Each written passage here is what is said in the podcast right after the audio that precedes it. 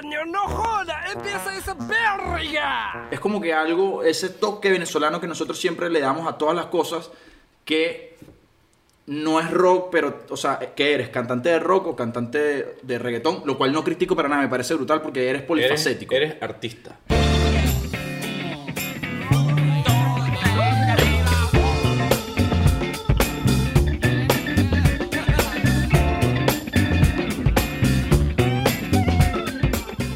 Bienvenidos a este segundo episodio de Jukebox, donde hoy nos vamos a poner un poco más ponquetos, un poco más come gatos, y vamos a estar hablando de todos los datos interesantes del el rock. Yo creo que ya podemos empezar con, con toda la historia y todo lo que es el, el género. Un género bastante amplio, con bastante historia, pero bueno, podemos empezar. Salud.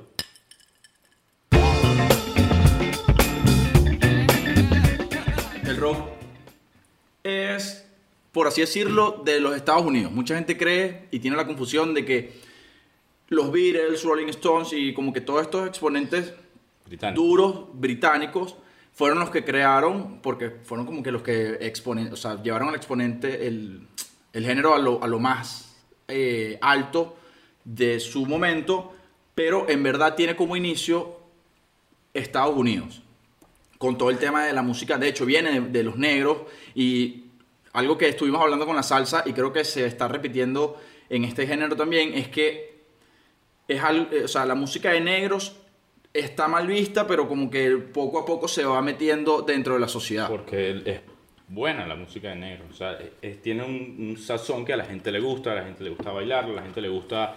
Oye, a quien no le gusta escuchar una salsa, algo, lo que sea, el rock. Y la gente le gusta mucho la música de negro. Y esto comenzó con un artista, Fats Domino, viniendo del Mississippi, y él pasa hacia, hacia una disquera, lo escuchan en una presentación en un bar y lo, lo toman, le ponen un sonido más del saxofón y a él lo agarran y sacan su primer tema, que es un tema que pegó, eh, llegó a ser de número uno en la lista de más vendidos en Estados Unidos.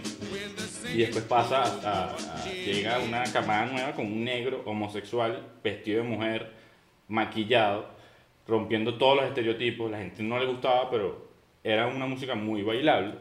Y este llega a, a romper todos los esquemas de los blancos, los blancos en contra de toda la música de los negros. Viene de nuevo y sale Chuck Berry. Chuck Berry llega con la canción más conocida de él, que es eh, Johnny B. Good. Y es un dato full curioso en verdad ese. Sí, y viene y él saca esa canción, tanto así que la utilizan en Volver al Futuro, hacen una referencia de, de Chuck y pasa. Cuando tiene el teléfono, ¿no? Que, el, Que llame que, que- negro que epa, Chuck, aquí está lo que estás buscando desde hace rato, escuche y sale. Y pone que, a- que todo el mundo se le queda viendo como que este dicho sí es loco escuchando esa Literal, música de literal. pocos blancos, otro blanco tocando música de negros y la gente no creía y no, no le gustaba, pero al principio se, se, se la, se la estaba vacilando. Sí, y luego después de eso llega como que el tema del movimiento de una disquera, un productor que dijo como que, ok, esto necesitamos introducirlo en la sociedad y que ya obviamente había muchos blancos que se estaba, o sea, estaban empezando a gustar a gustarle la música, a este rock y llega como que este productor que decía, mira, vamos a, reclutar, vamos a reclutar como que a los blancos que hacen eh, el rock and roll O que tienen por lo menos una cara bonita y los enseñan Exacto. y empiezan a explotar a los blancos para que los blancos consuman música de blancos y llegue hasta lo que es actualmente hoy el rock. Que ahí es cuando encuentran a Elvis Presley. Él llega al estudio, él, él decide grabar, creo que con dos dólares grabó su primer álbum. 2.7, una Algo así, y, ¿no? y- y saca su primer álbum, era algo más de country, porque él viene del campo, todo eso, pero después como que notan que él tiene un, un sazón diferente a todos los, los artistas blancos y le empiezan a meter el- la música de negro. Además de que él venía de bajos recursos y vivía cerca de muchos negros. Y de hecho fue el primero en que es lo que hizo, lo, lo que para ese entonces era, por así decirlo hoy, eh, es ganarte un, un billboard o, o- o cualquier premio importante Sí, sí. en la música. En ese momento era presentarte en un En los- en en los un- canales- en los canales de televisión. los más importantes. Y Elvis fue como que, o sea, él llega a donde llega porque fue el primero, el primer presentarse en todos los canales con todo y que había uno que no quería que él saliera porque no le gustaba la música, pero de todas formas, al ver la oleada de Elvis, lo tuvo que poner. Exacto, entonces luego, obviamente empieza como que todos los géneros a, a esparcir, o sea, todos los exponentes a esparcirse por el mundo, el género empieza a llegar a distintos lugares, llega al Reino Unido y es cuando llegamos, o sea, cuando Viene la Viene ola, la ola grande de los- cuando de los- comienza todo y bueno, pasamos a, a- a cómo se populariza, cómo se llega a, todo lo que conocemos hoy actualmente. llega Beatles como tal al- a em- a- a empezar a hacer el, el género en todas las partes del mundo y a popularizar. Y con esto damos el inicio al segundo segmento de este programa, que es cómo se populariza el género. Y creo que es full prudente empezar hablando de Beatles. Ya comentamos, o sea, cerramos el segmento pasado hablando de Beatles, pero es importantísimo comentar tres cosas. Uno, el papel protagónico que, tu- que tuvieron las, o sea, la- las Emisoras emisoras, de de radio en este, en este momento para el Rock. el rock. Y también es importante mencionar que justo antes de que llegaran los Beatles, hubo como un apagón de los exponentes más importantes, Elvis Presley, Richie Chuck- Valens, Chuck Berry. Chuck Berry. Bueno, Richie Valens fue porque se murió junto a Buddy Holly, que con su banda fue la que le dio la pauta a los. Beatles. Elvis enlista en, para el ejército y como que el rock empezó a apagarse, empieza este boom de la música latina Y viene. y luego viene Beatles. la invasión británica con los Beatles y, y esta nueva etapa de, de las bandas del, ro- del rock. Se puede decir que, que se puede segmentar el, el- el cómo se popularizó el género con la etapa de las bandas y luego la etapa de los rockstars. O sea, seguían siendo bandas, pero había una personalidad que era los que era la cara de la banda, por así decirlo. Beatles se puede decir que tiene rockstars, pero tiene los cuatro eran rockstars, o sea, A lo mejor el baterista un poquito menos, pero los demás. y de hecho ellos luego que se separan ellos empezaron a hacer sus, sus o sea, empezaron a generar su propia música y sus propios estilos. Pero eso importante entender como que estas dos est- estas, estos dos segmentos, por así decirlo, de cómo se populariza el género de bandas bandas con rockstars. Ahí viene Jimi Hendrix, pues, que, que pues, parte, al- que forma parte del club de los 27, que tuvo su carrera corta, pero eh, fue Jimi Hendrix es considerado el, el mejor guitarrista que hay en la historia. O bueno, a lo mejor habrá personas que pensarán diferente a mí, Pilas, pilas pero con está, está con, con... Si supieras que Slash está entre, eh, como en el puesto Sí, sí, 20, sí, 30... claro, pues, pero te estoy hablando de mis pero- gustos, o sea, tranquilo, pero igual, no te molestes, no te si pana, no te molestes. No repitas eso por ahí. Bueno, y creo que así podemos finalizar el, Este ya, este segmento, el segundo segmento de este programa y empezamos con la parte más dinámica. que es el top, Los 10, top 10. de cada uno. Esto es algo muy personal de cada quien, que es nuestro top 10. Y vamos a ver quién tiene gustos mejores. pues. Comienzo yo ahorita. Repito, repito, repito, este chamo está loco, Yeron, pero dale. Vengo con el top 10 primero. Eh, vengo con Scorpions. Una banda que me gusta mucho, tiene muy buenos temas, pero bueno, lo pongo en el 10 porque no soy tan fan de ellos. Tengo otros que sí se merecen sus puestos altos. En el noveno, The Cure. Perro. Ah, estamos yendo de, de, de abajo para hacia arriba. sí. Ok. Noveno, The Cure. Boys Don't Cry. Eh. Love Cats. Y bueno, para de contar. Eh, eh, la octava, a lo mejor no, gente no la conoce, pero a mí me gusta muchísimo, que es Steel for Fears, que es una, una banda muy Buena para mí. buena. Tiene muy buenos temas, es una banda que mi papá escucha casi que todos los días y bueno, es algo que se contagia. De Eh, hecho, rápido, disculpa que te interrumpa, creo que ellos eh, en Dark pusieron una canción de ellos, ¿no? Disculpa, disculpa. No, que- no me acuerdo, no me acuerdo. Pero creo que sí. Eh, el séptimo es ACDC, Bien. una banda que me gusta, pero todavía vienen unas muy buenas. Sexto, Soda Stereo. La amo, me parece una banda muy buena, pero, oye, los puestos que tengo, las otras bandas, si las pongo más abajo, me, me tildan de loco. El quinto, Red Hot Chili Pepper. Bien. Una banda que de verdad que se merece mis puestos, mis respetos. Tengo unos datos curiosos sobre ellos que a ti te... Está bien, ahí. Cuarto, estos cuatro puestos me costó muchísimo, pero bueno.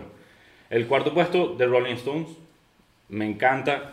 Es una, una banda que tiene una trayectoria de 50 años y hasta más. O sea, tiene sus respetos y se merece estar en donde está. Tercero, The Beatles. Con ellos no existiera nada de esto. Sin ellos, perdón. Y se merecen este puesto sin duda. Y En el segundo y en el primer puesto, de segundo, The Police. Amo con mi alma esta banda. El que me conoce sabe que yo en las clases no prestaba atención a las clases y estaba todo el tiempo con un bolígrafo dándole al pupitre. Y de primero, Queen. Que en la etapa, bueno, mi papá, banda favorita de mis tíos. Y los quiero y amo esta banda como no tiene idea. Ven, vienes tú ahorita con tu banda. Me sorprendiste. Creo que concuerdo contigo en uno o dos. No estoy tan loco. ¿Ves que no estoy tan loco? No, no, está- el loco eres tú. mejoraron, el loco eres tú. Mejoraron tus gustos, bro. Eh, estoy de acuerdo contigo en uno que otro puesto, pero bueno. Creo que The Cure lo pusiste en el noveno, ¿no? Sí. Yo lo puse de décimo. The Cure yo lo puse de décimo. También es una de mis bandas favoritas, en serio. Los Comegatos para este. O sea, ellos, ellos llegaron a ser como que los Comegatos así duros y los primeros, los pioneros en, en ser como que los que se vestían de negro y tal. y Se metía, se ponía maquillaje. La verdad. Sí, sí, una vaina súper loca. Pero bueno, de nueve, tú lo pusiste creo que de sexto, pero yo lo puse de noveno, Soda Stereo. Octavo puse Guns N' Roses, banda increíble, Sí. muy, muy buena. Muy bueno. Siete, aquí hay burda de gente que no va a estar de acuerdo conmigo, pero fue el primer grupo de rock, por así decirlo, que yo escuché, eh, Back in Black y tal, o sea, AC, ACDC, sí. el puesto número 7. Red Hot Chili Peppers es una banda buenísima, buenísima, buenísima. Yo y estoy, está, contigo. está en mi sexto puesto, también una, o sea, una de las primeras bandas así como que yo escuché, entonces por eso como que lo meto en mi top 10. Ok, aquí... eh, La locura tuya, mío. No, no, pero aquí es donde tú no vas a estar de acuerdo conmigo, pero yo tengo un amor por el rock argentino grave. Por eso en mi puesto número 9 está Soda Stereo y en mi puesto número 5, que no es como que el mayor exponente del, del rock argentino, Pero bueno. pero para mí, para mí es. es el mejor. Charlie García. Sí. O sea, por eso lo pongo en mi quinto puesto, que para mí es un puesto estratégico. Es como que, ¿sabes? Estás como que en Te el medio. respeto. Una locura no, no está mal. Cuarto, Queens. Tú lo pusiste creo que de primero. De primero. Ok, a mí también me gusta full, me gusta muchísimo Queen, pero lo puse de, de cuarto. Tercero Beatles, y yo no sé cómo tú, a ti se te fue un tornillo y no pusiste a Elvis Presley dentro de tu top 10. O sea, hay que entender que Elvis Presley es Porque en verdad no, fundamental. no, no.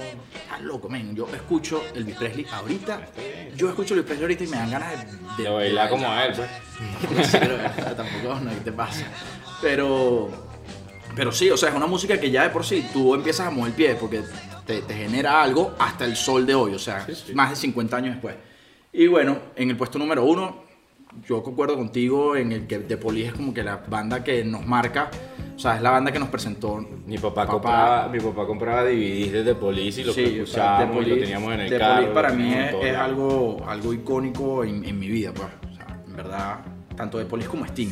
De, mm, Englishman in New York de Sting, cuando se separa de Police, es excelente canción. Pero bueno, creo que no estuvo tan mal tu top 10 y Sí, hay sí. algunas cosas en las que acordamos y bueno, podemos pasar a ¿Cómo es la historia del género, del género en en nuestro Venezuela. país? Damos inicio entonces al cuarto segmento de este programa, que es cómo fue la historia y cómo evo- evolucionó el género acá en nuestro país. Cómo ha sido el rock venezolano dentro de toda esta historia que hemos estado comentando. Y es importante mencionar que acá en Venezuela llegó full tarde el, el género, porque para toda esta época de Richie Valens y, y Beatles y todo esto, estaba todo el, el peo de Pérez Jiménez, la dictadura, toda la censura aquí comunicacional, peo, bueno, o sea, millones de cosas que hizo que acá no pudiera llegar el rock eh, en el momento que logró esparcirse por todo el mundo, ¿no? De hecho, quien trae el rock acá en Venezuela dicen que son los hijos de los petroleros.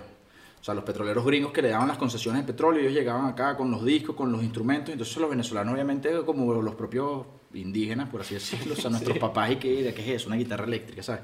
Entonces, eh, eso fue lo que trajo el género acá en Venezuela y empezaron como que a surgir las nuevas bandas venezolanas, Ahí empezaron. por así decirlo, la primera generación de bandas del rock venezolano. que- que empezó con, con los Impala, que era un grupo de negritos ahí tocando como podían, porque no sabían leer, no sabían cuáles eran las partituras ni nada. Y ellos pasan, pero ellos se separan. Se separan y vuelven más adelante y sacan un grupo como que con la, gru- la agrupación de distintas bandas que fracasaron en ese momento y llegaron a ser lo que actualmente se conoce. Viene los 007, Supersónicos, Supersónicos y The The Dark. Dark.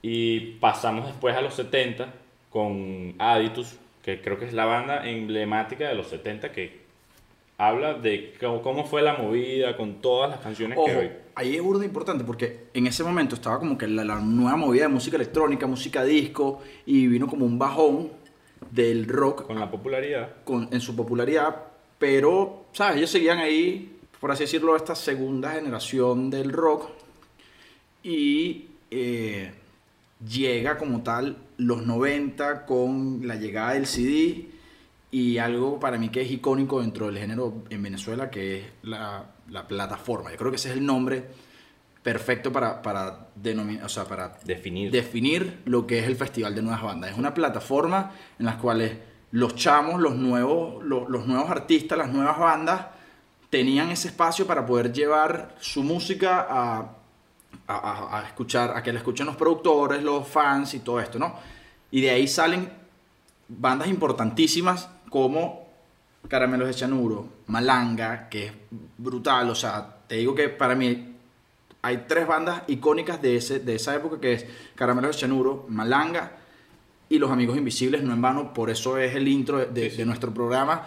O sea, creo que esas tres bandas son icónicas en el rock venezolano y dan como que pie a una tercera generación, por así decirlo, del rock venezolano, donde estaba Vinilo Versus, Los Mesoneros, eh, vamos a decir Raguayana en sus inicios, aunque hoy en día hacen un pelo más de reggae. Sí, sí. Eh, no sé si tú tienes otras bandas. No, creo que, la- o sea, mencionaste las, bueno, está Aragu-. Ara- Araguato, ya los mesoneros lo mencionaste, está Araguato, que es la combinación de muchas de esas bandas. Y, y viene, es, es esta oleada que, bueno, eh, creo que lo, lo icónico de la vida, la vida de bohem. es Con el los del- conciertos que ellos hacían en la sadera, hacían conciertos gratis y bueno, ellos con, con, con esa nota de que mira, vente con tu camisa blanca, Eso. que aquí vamos a estar con pinturas. Y entonces todo el mundo salía y yo veía amigos que iban a reuniones con las camisas de pintura y que no, este Sí, fue sí. concierto. Y Sí, yo, sí, la vida bohem. No tiene más ropa. sí, sí, literal. Era como una- movida de que todo el mundo era video bohem, Sí, colores. Y entonces no se querían bañar como por dos semanas porque estaban bañados en pintura la vida sí. bohem. Entonces era como que, wow. Mira, llegué al colegio y tengo una pintura. y por eso, no, no. Y, y fue como algo. Báñate, cochino. No, pero fue como algo icónico para el género. O sea, Vinilo Versus fue algo icónico junto a los mesoneros, creo que Pero ahorita se para ese la momento. con, con la sirena 69 que rompió todo este todo esquema que había actualmente Sí, en sí. Venezuela. Buena, buena canción y Sí, buen sí. video, ojo, buen video. Para el que no lo haya visto, Yo lo no lo he invitamos. visto, pues. Lo invitamos, lo invitamos. Está por OnlyFans, bueno, lo pueden agregar, el de la vida, bueno, lo buscan. Eh, bueno, pero también vamos, o sea, hay algo que yo quiero comentar, que es, creo que es full, full controversial, porque los venezolanos, sea en el género que sea, son muy pocos los que tienen un género definido como tal. Y creo que esto pasa con las bandas de rock venezolanas. Justamente con Raguayana, que ellos empiezan haciendo rock y hoy en día hacen un reggae bastante sabroso. A mí me gusta full Raguayana. Pasa también con Anaquena. Anaquena, yo que conozco a Mikel, porque nos graduamos juntos, él, era- él era- a él le gustaba bastante el rock y, y- y él fun- fundó una banda en el colegio que era de rock.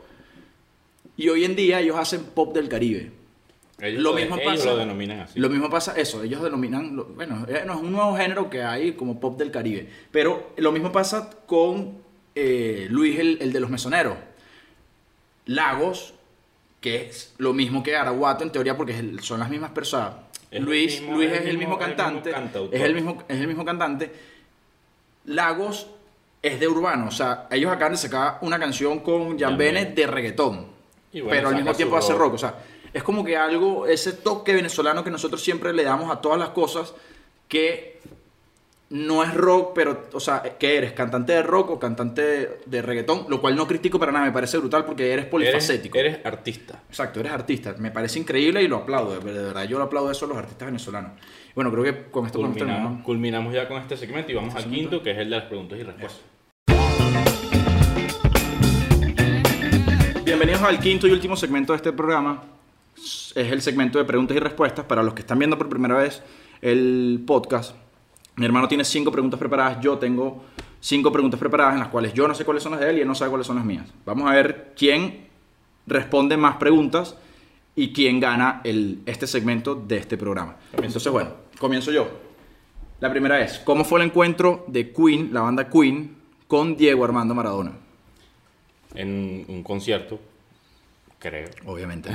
o sea, O sea, puede ser una de Está bien, fiesta. está bien. Y creo que Diego Armando Maradona eh, los presenta o presenta una canción o presenta algo, pero bueno, creo que los presenta en la última canción, con que las presentó de una forma muy... está medio floja esa respuesta, pero, Pero pero, es pasable, pero es está pasable. bien, está bien. Es así. O sea, Diego los presenta en la última canción con otros muerden el polvo. Pam, de una pam, forma- pam, de una forma esa. Y bueno, con esa cierran el, el concierto. Dos. ¿Qué día se celebra el Día Mundial del Rock? El día del concierto de Live Aid. No ¿Fecha? Me sé, no me sé la fecha, pues, pero sé que fue como en julio. 13, 13 de julio. Medio floja, pero está bien, está bien.